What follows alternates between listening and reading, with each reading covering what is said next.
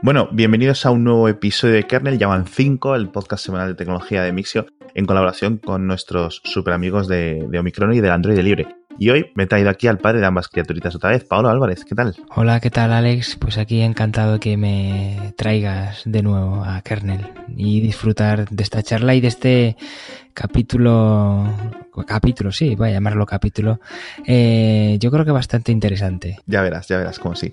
Bueno, eh, esta semana han aparecido en nuestros bolsillos de forma mágica y misteriosa dos móviles. Bueno, ha desaparecido un montón de dinero y han aparecido dos móviles. Eh, seguramente los dos mejores móviles del año, no sé qué piensas. Eh, el iPhone 10, el iPhone X, el iPhone 10 y el Pixel XL, o al menos el Pixel 2 XL, mejor dicho. Que aunque comparten muchas letras, que son prácticamente anagramas, si te fijas un poco, parece tener un enfoque muy, muy, muy distinto.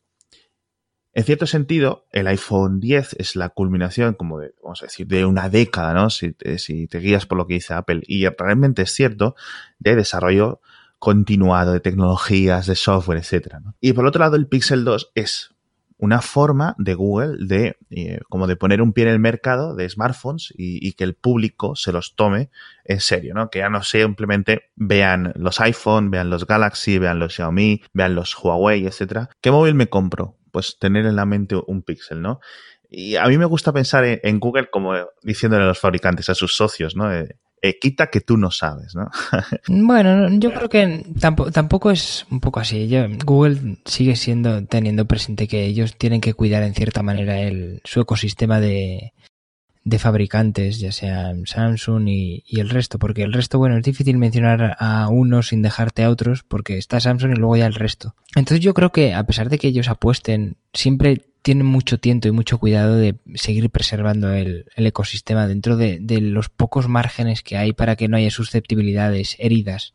No, y, todos los periodistas es lo primero que siempre están preguntando y, siempre están intentando sacar algún tipo de declaración de Google. Es en plan, ¿este ¿significa esto que vais a hacer? ¿O cómo eh, cambia esto vuestra relación con los socios fabricantes, etcétera? Siempre están como, como con las mismas cosas. Pero eh, es lo que dices. Bueno, antes has dicho que mmm, probablemente sean los dos mejores teléfonos del momento. Y no sé yo, no sé yo. Eh, Uy. Apuntan, apuntan a ello, pero no sé yo si sería así.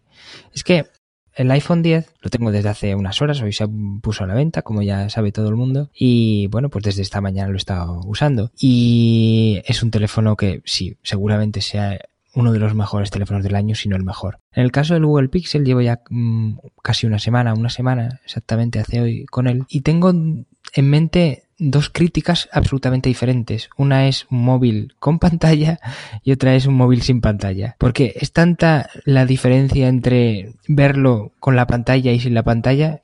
O sea, es difícil, es difícil de entender esto porque, claro, ¿cómo vas a pensar con un móvil sin pantalla? Pero es que el resto del teléfono es tan bueno que se produce esta disociación entre, entre el teléfono con pantalla y sin pantalla. No sé si me entiendes. Sí, sí, totalmente, ¿no? Y creo que las críticas, la mayoría de críticas eh, a nivel de reseña y a nivel de posterior utilización personal del dispositivo han ido todas en el camino eh, que indicas tú. Y sinceramente, cuando leo en algunos medios, eh, creo que por ejemplo son los de Android Police, hablar de que esto es una caza de brujas, de que la pantalla no está tan mal, y luego veo a gente eh, que normalmente considero sensata y digamos muy equilibrada en sus racionamientos, decir, oye, mira, es que la pantalla es que realmente es un desastre, o sea, es que están utilizando calificativos y adjetivos muy serios para describir la pantalla. Tú llevas una semana del 0 al 10, eh, 0 siendo lo peor y 10 siendo la mejor pantalla que te puedas imaginar ahora mismo, que no sé si sería, ¿cuál, es, cuál sería? La del Note 8, por ejemplo, yo creo. Sí, seguramente sería. ¿Qué,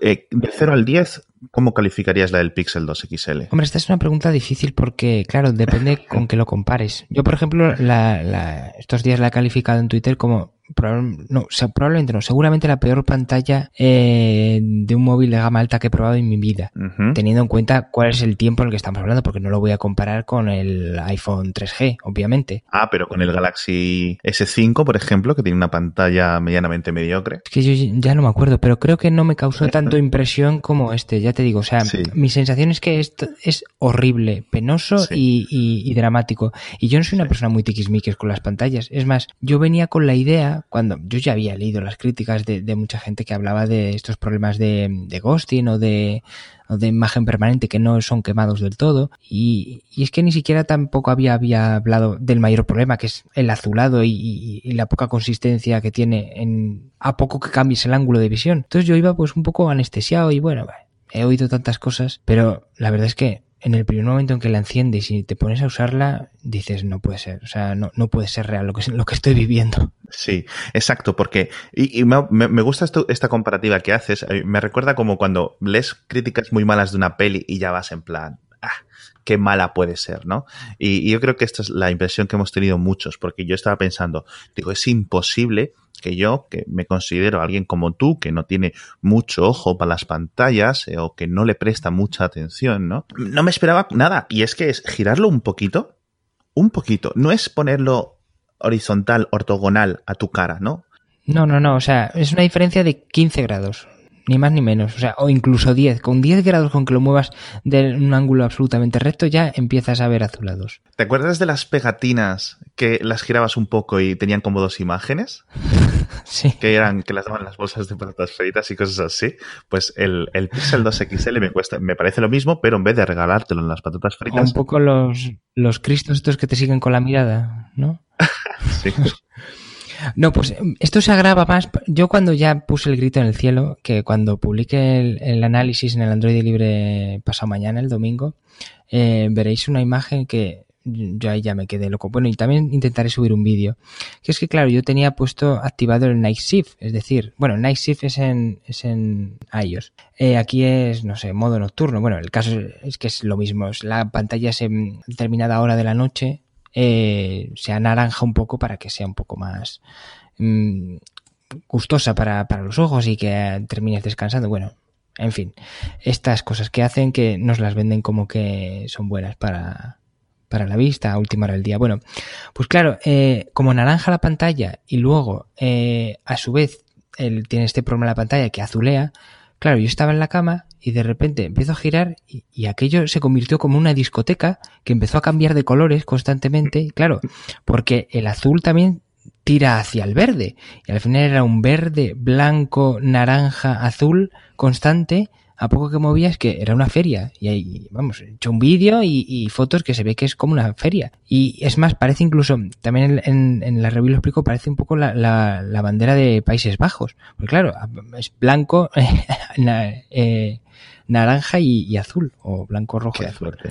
Es, Qué es terrible, es terrible. Es eso, tío. Y, y, y no puedo. Y, y, todo esto sin contar los otros problemas que hemos dicho, lo que decías tú de ghosting, que es esta imagen que se sí. queda un rato cuando cambias de pantalla. Yo esa, por ejemplo, eso no la he sufrido. Lo que me molesta más, pero esa, por ejemplo, hay una parte que sé que Google terminará arreglando, que es un problema de que el, está el color muy apagado. Eso se puede arreglar.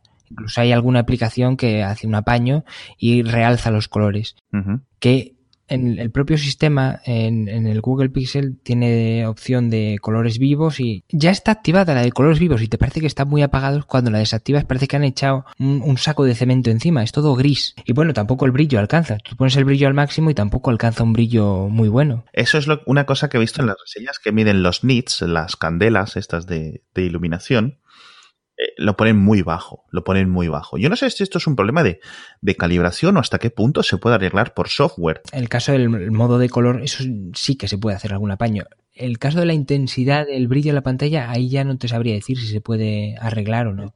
Es verdad que en exteriores, pues, a pesar de tener un brillo máximo muy bajo, se termina viendo bien. O sea, no hay problema en ese sentido. En la calle, cuando sales al mediodía, es cuando sufre, ¿no? No, no, no. Por eso digo que no te creas que a pesar de que no llegue a un brillo máximo, eh, si te da pleno sol, hombre, es una pantalla, al fin y al cabo, pese a lo mala que es, es una pantalla OLED y aguanta bien el, uh -huh. el la plena luz del día y si le da el sol, pues la terminas viendo bien. No, no menos, tan bien como otras, pero bueno, ahí no, no, sufre tanto como pudiera ser una LCD mala, por ejemplo. Sí, entonces también ha habido problemas, eh, de, bueno, que era un poco ya esperpéntico de a varias personas que le ha llegado el teléfono sin sistema operativo, que eso podemos achacarlo como un fallo de, de, de, control de calidad a nivel de producción. Sí, yo creo, lo, lo, veo más como, me lo imagino como que Google tiene prisa por mandar los máximos teléfonos posibles en su línea de producción, está haciéndolos a marchas forzadas y claro, ocurren estas cosas. Claro, pero realmente aquí es una cosa que yo no puedo entender, porque Google realmente, estas líneas de producción de las que hablas existen obviamente, pero no es Google la que, la que manda. Es, es LG, es HTC, que son eh, veteranos en esto, quiero decir. Tú ves el LG V30 y no está saliendo tan mal. Tú ves el HTC U11 que está fabricando HTC, ¿no? Pero a lo mejor, mm, decir, no le está metiendo tanta presión. Decir, la Google tendrá mano ahí y puede meter presión y decirle, oye, mire, pues quiero que salgan eh, 200.000 unidades al mes, por ejemplo. Es una locura, obviamente no van a fabricar tanto, pero a lo mejor en ese sentido pues se pueden estar saltando controles de calidad, no lo sé. El caso es que todo esto de que el primer ya lo hablamos en el anterior capítulo, creo, no sé, ya me suena todo mucho. El anterior Pixel eh, no, no vendió lo suficiente porque no se distribuyó bien y porque, bueno, tenía carencias. Y este, pues, un desastre total. El caso es que Google está aprendiendo a palos y, y, y me recuerda mucho a, un poco a la historia de, Samsung, porque Samsung hasta el S6 era una marca bastante lamentable eh, haciendo teléfonos Android. Había, tenía sus, sus fans, pero en realidad la pura realidad era esa, que no daba pie con bola y tuvo que darse muchas leches para aprender. Y yo creo que a Google un poco le va a pasar lo mismo. Lleva mejor camino porque tiene muy buenos miembros, pero tiene fallos garrafales que yo creo que si le interesa este seguir haciendo esto, terminará aprendiendo. Pero claro, es algo que se aprende con los años y no de un año para otro. Exacto. Yo creo que me parece una muy buena conclusión esta, sobre todo teniendo en cuenta que justo ahora cuando lanzaban estos dos nuevos modelos de smartphone ha sido cuando han comprado o han hecho esta adquisición, por decirlo de alguna forma, de empleados, de empleados de HTC, digo. Entonces vamos a ver todo este año que están trabajando ya en, la propia Google o con la propia Google eh, de qué son capaces ¿no? de hacer.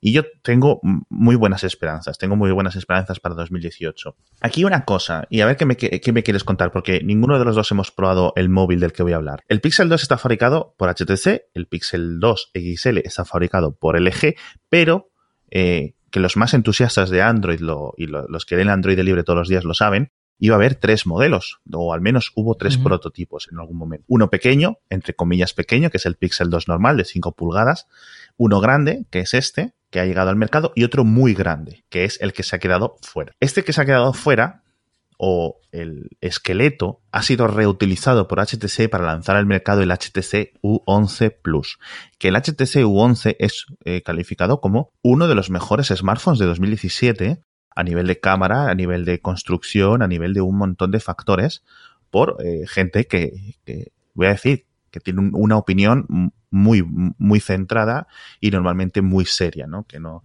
se les puede calificar de, de nada más que personas serias. Sí, no, y no me extraña. Vamos, HTC hace muy buenos móviles, lo que pasa que la prensa y los medios y ella misma eh, no sabe promocionarse. Ha perdido ya ese ímpetu, ese ser cool que tuvo al principio y sí. pese a hacer muy muy buenos móviles, yo creo que de los mejores. Sin duda. Eh, queda sepultado por Samsung y por, y por Apple. Sin ninguna duda. El One 10 del año pasado era excelente también y es otro. Es que no los ves en los escaparates de las tiendas. Es imposible casi que alguien normal se cruce con un HTC por la calle a nivel de entras en una tienda, entras en un centro comercial, entras en la tienda de un operador, no te encuentras un HTC. No los ves en la tele anunciados tampoco, no los ves en las marquesinas de los autobuses, en el transporte público, con lo cual un teléfono que no se anuncia es como si no existiera, ¿no crees? Sí, sí, bueno, no sabemos si es porque ahora mismo HTC en España ya prácticamente no existe. Todos hemos visto como en los últimos años eh, se ha ido deshaciendo HTC. Del mismo modo, que se han podido deshacer otras, pero han aguantado. No sé, se me viene a la mente Sony. Sony sigue aguantando, aguantó el tirón y, parecía que tenía el mismo camino. Sí, pero eh, HTC no tiene una PlayStation 4. Eh, digamos, llenando las arcas todos los meses. ¿no? Sí, pero, pero creo que tú que sabes más de, esto, la, división móvil sigue, no tiene malas cifras en, Sony, me refiero. No, no, no Sony como la Sí, Sony Mobile en general. La megacorporación gigantesca, sino Sony Mobile da beneficios incluso, creo. Muy exiguos, pero sigue dando beneficios. Eh, es una compañía que no reviso mensualmente, pero estuvieron muy mal eh, hace dos años. Eh, digamos, en su peor época a nivel Sony Mobile. Y desde que hicieron un cambio que fueron en plan, bueno, pues vamos a vender teléfonos súper caros y solo vamos a centrarnos en el segmento medio alto y alto del, del sector. Pues parece que les ha funcionado. Siguen vendiendo muy poquitos, pero al menos están en números negros, es decir, no están en pérdidas, al menos la división. Pero durante estos dos años que estuvieron, digamos, eh, perdidos por el desierto, eh, claro, ahí él fue papá Sony Japón, ¿no? Por decirlo así, o Sony Gaming, la, la divisiones fuertes de Sony, que es esta mega corporación japonesa, las que estuvieron ahí pagando las facturas. Y eso HTC no se lo puede permitir. HTC nunca ha estado en pérdidas, siempre tiene ligeros o beneficios muy pequeñitos, aún tiene mucho dinero en el banco, ¿vale? Pero al menos, eh, digamos, es una compañía que me recuerda un poco cómo es el, la fábula de la cigarra. Es decir, HTC, en la época en que HTC era muy grande, en 2010, en 2007 a 2010, hizo muchos beneficios y los ha tenido guardados. Entonces, bueno, ha intentado más o menos, digamos que otras compañías ya habrían implosionado. Y quiero cambiar de tema, quiero cambiar, dejar atrás las pantallas y me gustaría hablar de los procesadores. El A11 Bionic del iPhone 10 es sobre el papel. Lo hemos visto todos, las pruebas, etcétera. Es espectacular, eh, peta todos los mm, las cifras y son los números. Es mucho mejor que cualquier Snapdragon en la historia y Apple eh, ha hecho un procesador nivel Intel de escritorio, etcétera, etcétera, etcétera. Pero, pero cuando tú tienes un iPhone 10 o un iPhone 8 que tiene el mismo procesador y tienes un Pixel 2 XL o incluso algunos otros terminales, pero sobre todo el Pixel 2 con un Snapdragon 835, en las aplicaciones comunes del día a día, el Telegram, el Twitter, el Facebook, el WhatsApp, el navegador web, mi idea, se sienten casi igual de rápido, si no algo más rápido, el Pixel. ¿Esta es la sensación que tienes tú? Sí, sí, vamos, mm, totalmente de acuerdo. Vamos, mm, yo creo que el Pixel 2 es el teléfono más rápido que he probado nunca y además con bastante diferencia.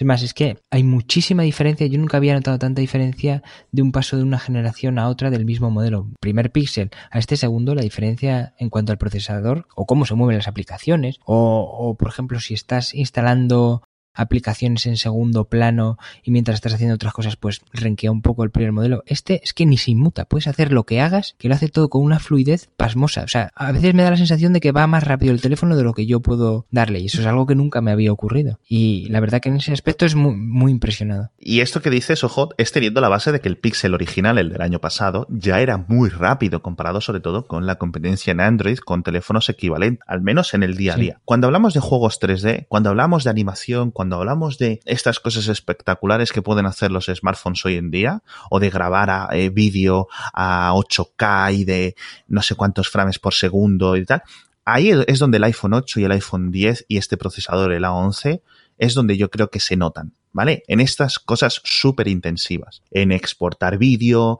en hacer un montón de tareas. Pero en el día a día, y realmente el 90% de nuestro tiempo o más es el día a día, las aplicaciones que hemos listado antes, están como a la par, ¿no? Sino algo más rápido. Yo creo que esto es algo que, no tiene la culpa eh, ni el mérito Google. A ver, obviamente el mérito lo tiene Google, ni la culpa de todo esto la tiene Apple. Es una labor más de desarrolladores y yo creo que es porque como Android obviamente es la, plataforma eh, más utilizada y hay tantos dispositivos tan mierda por ahí funcionando, la optimización de las aplicaciones que tienen que hacer los desarrolladores, las que utilizamos todas, todos, que son las que más trabajo llevan de optimización, están tan refinadas para funcionar en un Young 3 de Samsung que eh, a lo mejor esa es la razón por la que en un procesador que es peor como el 835 que el A11, pues funcione tan, funcione mejor. No lo sé. Eh, se me ocurre que puede ser esa la razón. Cierto que Google, eh, durante estos últimos años, especialmente con, Android 7, Android 8, eh, etcétera, sobre todo, o sea, el N y el O, ha hecho mucha optimización propia de lo que es el sistema operativo y de otra cosa que me parece más curiosa y que normalmente pasa desapercibida, pero cuando un creador cuando un desarrollador genera o, compila una nueva versión de su aplicación, Google va añadiendo, em, vamos a decir, actualizaciones y mejoras continuamente a este compilador. De tal forma que el resultado final, la aplicación que nos llega a nuestros dispositivos cuando actualizamos, ¿no? Las 50.000 veces al mes que se actualiza, por ejemplo, eh, Gmail, Twitter, Telegram, etcétera. Oye, yo creo, perdona que te interrumpa, yo creo que eso da para un programa, ¿eh? Yo estoy harto de, te vas, dejas el móvil tres días y ahí tienes 30 actualizaciones. No, eso merece una revisión. ¿eh? Hay un gasto energético ahí y para el medio ambiente importante. Sí. Bueno, pues cada una de estas versiones es más eficiente a nivel de recursos que la anterior, porque es lo que dices tú, están optimizados, están pensados para funcionar en el smartphone medio de Android, que realmente, de nuevo, lo que dices tú es una castaña. Es decir, estamos hablando de móviles de hace tres años, de cualquier marca, con ya no es el nivel procesador, es que les meten una cosa que no se suele hablar mucho, es la velocidad del, almacenamiento en los móviles baratos, ¿no? Eh, vale, es que tiene 16 gigas, o es que tiene 32 gigas, o es que tiene no sé cuántos gigas. Ya, pero si es un chip muy lento de memoria. Cierto, y, esto, y esto es importante que lo digas porque, fíjate, Samsung hasta hace poco en sus flagship no ha metido una memoria flash en condiciones porque enseguida mm. se veía cómo se degradaban al año de tener un, por ejemplo, el S6, uff, ya sufría muchísimo, muchísimo en ese sentido. Yo creo que no, no, ha sido hasta el S7 que han metido una memoria flash en condiciones y estamos hablando del teléfono más importante de Samsung, ni hablar ya el resto. Eso es una verdad absoluta y yo creo, y, y el, yo he estado usando el Galaxy S7 y luego el Note 7 y el S7 Plus, es decir, los teléfonos y el S8, como año y medio, más o menos. Se iba notando algo de degradación, ¿vale? Pero es cierto que veo cómo se degradan los Galaxy de otras personas de, mi entorno y digo, pero ¿cómo es esta locura? O sea, esto y es entonces, eh, volviendo al tema anterior, yo creo que sí es cierto. Yo creo que es algo, la optimización brutal que está haciendo Google entre bambalinas es lo que, lo que está llevando al trasto. Al final, Google no hace sus propios chips. Eh, Qualcomm eh, está haciendo lo que está haciendo, que no da para más a nivel de rendimiento. Apple les ha pasado por la derecha de todas, todas, con lo cual Google optimiza, pues, eh, digamos, su parte. ¿Y no crees que hay un problema ahí que no tengan una competencia? Porque, bueno, ya pensarán, bueno, como Apple ya nos lleva este año de ventaja o año y medio de ventaja, ya nos da igual, pero es que no hay nadie que le venga apretando tampoco por detrás. Es como, bueno, voy a quedar segundo siempre, pues quedo segundo. Y ahí, ahí la labor en el mercado actual sería la de, uno, dos partes. Samsung con sus Exynos, sus chips Exynos, y otro MediaTek. Sí, bueno, mejor Exynos que, me, que MediaTek, ¿no? Mediatek lleva cinco años o seis años eh, diciendo, ay, que sí, que ya este año ya sí que sí, ¿eh? Y, realmente nunca, nunca va evolucionando mucho. Los que sí están evolucionando medianamente bien son los procesadores Kirin de, de Huawei, ¿no? ¿Qué piensas de ellos? Bueno, es que cuando presentan números, tanto, bueno, LG también tuvo sus propios procesadores eh, hace tiempo. No sé si ahora sigue con. No, creo que abandonaron la, el intento. Eh, siempre presentan números muy buenos en los Kirin, pero luego a la hora del rendimiento pues no no, no ofrecen los mismos resultados. Pues que los Exynos que yo creo que sí estarían en el, tercer puesto. Sí, los Exynos para mí son, son de, de una, una, calidad indiscutible, equivalente a los Snapdragon y superior en, en, algunos, en algunos casos. Y bueno, para concluir, eh, te voy a hacer dos preguntas. Vamos a, tratar dos temas. Vamos a ver, el primero del dinero. Eh, vamos a empezar por el iPhone 10. Eh, sé que se lo has probado unas horas, creo que llevas, vamos a decir, 13 horas con el, con el iPhone 10, pero estoy seguro que llevas las 13 horas toqueteándolo a fondo. ¿Crees que vale los 1.360 euros que cuesta? No sé si te has comprado el de 1300. No, 1300, ¿cuánto? 1300. 1159 y 1320 algo, creo que son, el de 256. ¿Crees que los vale? Eh, esta es una pregunta complicadísima, porque claro, si dices, que, si dices que sí, la gente se te echa encima, y si dices que no, pues lo mismo. Se te echan encima los otros. Eh, claro, mm, es complicado, es una pregunta complicada. Me voy a lanzar a la piscina. Yo creo que sí los vale. Comparado con el iPhone 8. Claro, es que, es que si lo comparas con el iPhone 8, por supuesto, porque claro, tú coges, yo he cogido antes el iPhone 8 después de estar probando todo el día el iPhone 10 y digo, mm, bueno, este móvil de qué año es, del año 2012. Esa es la sensación que he tenido yo esta mañana. Nos hemos, nos, hemos visto en la Apple Store hoy, eh, esta mañana, y he estado jugateando con los iPhone 10 y he dicho, Vale, o sea, fíjate que, decir, estoy cansado de verlo, estoy cansado de escribir del tema, de hablar del iPhone 10, etcétera, y llegas, lo coges y dices, vale, ok. Y en el otro lado de la mesa estaban los iPhone 8, y digo, ¿y este teléfono de 2014 qué pinta aquí? Bueno, a, mí me parece todo esto una jugada maestra de, de Apple, o sea, que sigan, nos hayan seguido vendiendo ese teléfono cuando ellos sabían, porque la producción del iPhone 10, eh, o sea, la producción, la idea y la construcción entre bambalinas lleva dos años atrás. Y han seguido manteniendo el diseño y, nos lo han colado, porque claro, tiene otras muchas virtudes que no solo el diseño y, el factor forma de, de los iPhone como los conocíamos hasta ahora que nos lo hayan seguido vendiendo y que se siga vendiendo y se seguirá vendiendo probablemente, me parece un, mérito de Apple tremendo, o sea, tremendo, es para ponerle un monumento. Aquí uno, estoy de acuerdo contigo, estamos casi básicamente diciendo lo mismo y sigo mm, afirmando lo que digo del teléfono de 2014. Pero si lo miro desde el otro lado, digo, wow, es que es un teléfono muy sólido el 8, es que tiene una batería muy buena, es que tiene una cámara excelente, es que tiene un procesador, una pantalla muy bien calibrada, las aplicaciones van genial, todo va muy bien. Y a mí, ¿sabes, ¿sabes con qué lo comparo? Con el Volkswagen Golf. Es decir, el Golf lleva dos décadas siendo el mismo coche, sabes lo que te vas a comprar, sabes que vas a tener un buen resultado, el, el, Golf no cambia, no, no, sigue ahí, o el Porsche 911 sigue siendo el mismo, el mismo coche, o muy, muy similar. Pero ahí está, no hace falta que se reinvente y nada. Y para mí eso es el iPhone 8.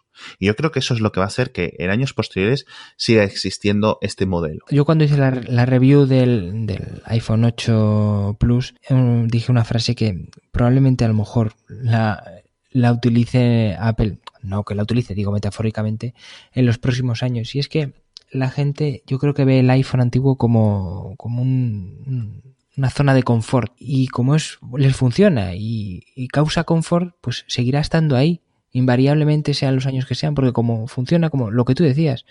Y yo creo que la palabra es, es confort, de la gente, de algo que conoce, que está ahí, que ya es icónico. Y esto, el iPhone 10 es otra historia, es ya una mirada al futuro. Exacto. Y yo creo que durante los años que vienen, al menos el año que viene, 2018, estoy seguro que van a seguir permaneciendo ambos, ambas ramas, digamos, por ejemplo, por decirlo así, de iPhone en el mercado. Vale, déjame matizar una, una pequeña cosa.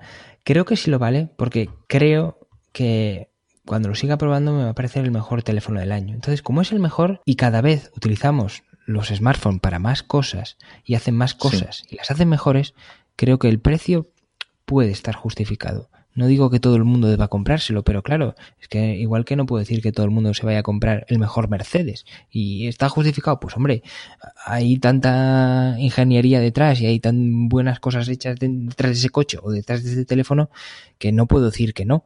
Porque es que si no. ¿Sabes aquí a mí con qué me gusta comprar los smartphones de alta calidad? Con los colchones de alta calidad. ¿Tú puedes dormir bien en un colchón durante años, en un colchón de 100 euros? Estupendo, seguro que sí. Y realmente eh, se duerme bien. Ahora, el día que dices, voy a tirar la casa por la ventana, me voy a comprar un colchón de 500, de 600, de, de 1000 euros. La diferencia, lo que ganas, a lo mejor no duermes el doble de mejor o el triple de mejor o cinco veces mejor de lo que te cuesta, pero sí se duerme mucho mejor.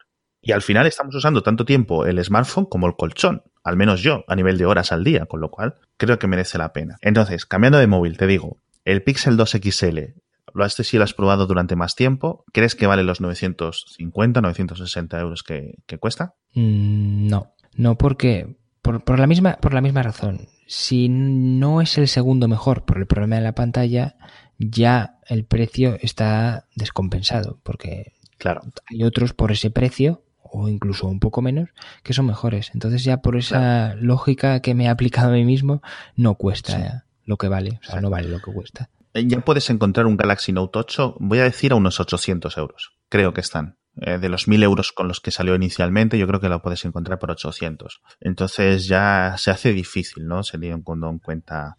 Si no tuviese esta pantalla, si tuviese una pantalla LCD de las muy las que hacen muy bien HTC, pues sí, sí, probablemente sí costaría, valdría ese precio que, que ahora cuesta, sí. Y por último, ya para acabar, tus predicciones o nuestras predicciones para 2018. Pixel 3 XL y el Pixel 3 en general. ¿Qué le pedirías al Pixel 3 XL? Muy sencillo. Es que, fíjate, yo sería mmm, tan así de que si soy Google y no, y no quiero jugármela, pondría una pantalla LCD buena y ya está. ¿Qué es ir a por lo seguro que te van a llover críticas porque ahora lo que se lleva es que todo el mundo quiera ponerle una pantalla OLED con una contraste 1 3 millones o 3 mil millones o 3 billones? vale, pero vete a lo seguro y ya está. Y céntrate en, en, lo que de momento sabes, que es seguir optimizando el, el, teléfono y ofrecer mejoras en la cámara o otras innovaciones, que por ejemplo no hemos hablado de la cámara, pero por ejemplo eh, la cámara es muy buena, es muy buena y, y probablemente sea no superior, pero esté muy cerca de la del iPhone, incluso un poquito por encima. La frontal, pese a todo el Face ID, me gusta más el resultado que da en muchas ocasiones la del Pixel. Entonces, claro, es que es un muy buen teléfono, muy buen teléfono, que si solo arreglasen lo de la pantalla, y ya te digo, yéndose a lo seguro, una LCD buena, pues eso es lo único que le podría pedir al, al Pixel 3, porque por ejemplo también de batería va muy bien el Pixel 2. Entonces, no puedo pedir nada más. Yo creo que sí, el año que viene van a seguir con OLED. O sea, creo, creo que van a seguir con OLED. Por mí, que hagan lo que quieran, pero que hagan una pantalla bien calibrada, que la revisen mucho mejor, que la calibren eh, a nivel individual, a nivel de cada dispositivo que va saliendo de las líneas de ensamblaje, eh, y que yo creo que no, no van a repetir el fallo. Creo que se le ha dado tanta caña, con razón, al, al Pixel 2, al, al XL, que el, el, modelo del año que viene va a salir eh, mucho mejor. Sí espero y sí creo que va a tener doble cámara, si no solo en la trasera, también en la delantera. Eh, toda esta mm, eh, excusas y palabrería que nos ha dado Google con que ellos no necesitan doble cámara, en cierto sentido, y los resultados lo demuestran, tienen razón. Se puede hacer mucho aún con una cámara individual. Pero mejor ellos, claro. Pero sí le pediría una lente panorámica o una lente telefoto o este tipo de cosas que se hacen con, con la doble cámara, ¿no? ¿Le pedirías algo más? Yo el diseño lo dejaría tal cual, del Pixel 2 XL para el año que viene. Sí, bueno, es cierto que quizá los marcos, por ejemplo, en el caso del, del Pixel 2 son enormes, los reduciría. Y en el caso del XL son más estrechos, pero solo nos fijamos, o las imágenes que tenemos, si nadie ha tocado uno, es que los márgenes superior e inferior son pequeños, escuetos, están correctos. Pero nadie se fija en los de los laterales, que son bastante amplios y que eso se podría mejorar bastante. Los de los Exacto. laterales son may mayores que los de un, un, iPhone 8 Plus, que tiene unos, unos marcos la, a los lados, pues bueno, eh, amplios. Pues en el caso del Pixel son más amplios, diría que casi el doble. No tengo un para medir milimétricamente porque hablamos de milímetros, pero eso sí sería mejorable. Pero el resto del diseño está precioso, me gusta, muy agradable. Así que sí, eso no lo cambiaría, salvo. ¿Y al iPhone 11, al iPhone 10 en 2018, al iPhone no sé cómo decirlo? Mira, la cosa que ha habido dos cosas en lo que llevo probando que me han molestado y que son las únicas que de momento cambiaría. Una, que el Face ID, que va muy bien, tiene un problemilla y es que eh, si está posado en la mesa, con cierto, ah, si lo estás mirando con cierto ángulo, no funciona el Face ID. Hay que mirarlo bastante de frente. Creo que hay una imagen promocional de Apple que sale una chica saliendo de la piscina y lo ve así, un poco escorada, ve, ve el teléfono sí. y se desbloquea. Pues es mentira, no. Exacto. Hay que mirarlo bastante de frente para que se pueda desbloquear. Y luego otro fallo que tiene es que el modo retrato de la cámara frontal si hay mucha luz no te deja hacerlo. Dice, hay demasiada luz, no puedes hacerlo. Y bueno, pues un poco putada. Pero bueno, salvo eso, yo lo dejaría igual. Además, es que esto tiene poco sentido porque sabemos que Apple lo va a dejar absolutamente igual. Va a cambiar sí. el procesador. Eh, RAM yo creo que ni siquiera meterá más, algo más de batería. Probablemente pierda eh, la bahía para la SIM y como tú dijiste en un Mixio en un par de años pues también el puerto de carga. Pero bueno, pequeños cambios que irá haciendo Apple, pero el diseño va a ser igual y no va a cambiar mucho. Y este hipotético Pixel, perdón, este hipotético iPhone 10 de pantalla aún más grande que se supone que está en Apple ya, que se supone que Apple está comprando ya paneles OLED de 6,4 pulgadas o algo así para un iPhone 10 Plus. Tiene todo el sentido del mundo porque este tamaño a mí me encanta. Todos los que somos... Es que voy a hablar ya de... Todos los que nos gustan los móviles, yo creo que nos gustan de este tamaño. Hay muy poquita gente que realmente sea muy aficionada a la tecnología que le gusten móviles enormes como por ejemplo el 8 Plus. Te terminas acostumbrando. Pero lo ideal es el tamaño que tiene ahora este. ¿Que te puedan vender una pantalla más grande? Por supuesto. ¿Y nos la tragaremos? Por supuesto. ¿Y será agradable? También. Así que sí a todo. Lo que ya me pregunto es a qué precio llegará un iPhone 10 Plus el año que viene. Estamos hablando a lo mejor de un móvil de 1.500 euros. Sí, la verdad que... en fin, 2017 ha sido un gran año para los smartphones. Eh, uno de los mejores que, que recuerdo a nivel de... O sea, creo que ha habido una eh, cosecha excepcional de móviles desde HTC. A mí me han encantado incluso los LG, el, tanto el V30 como el G6, quizás algo más el G6, a pesar de las innovaciones extra del, del V30.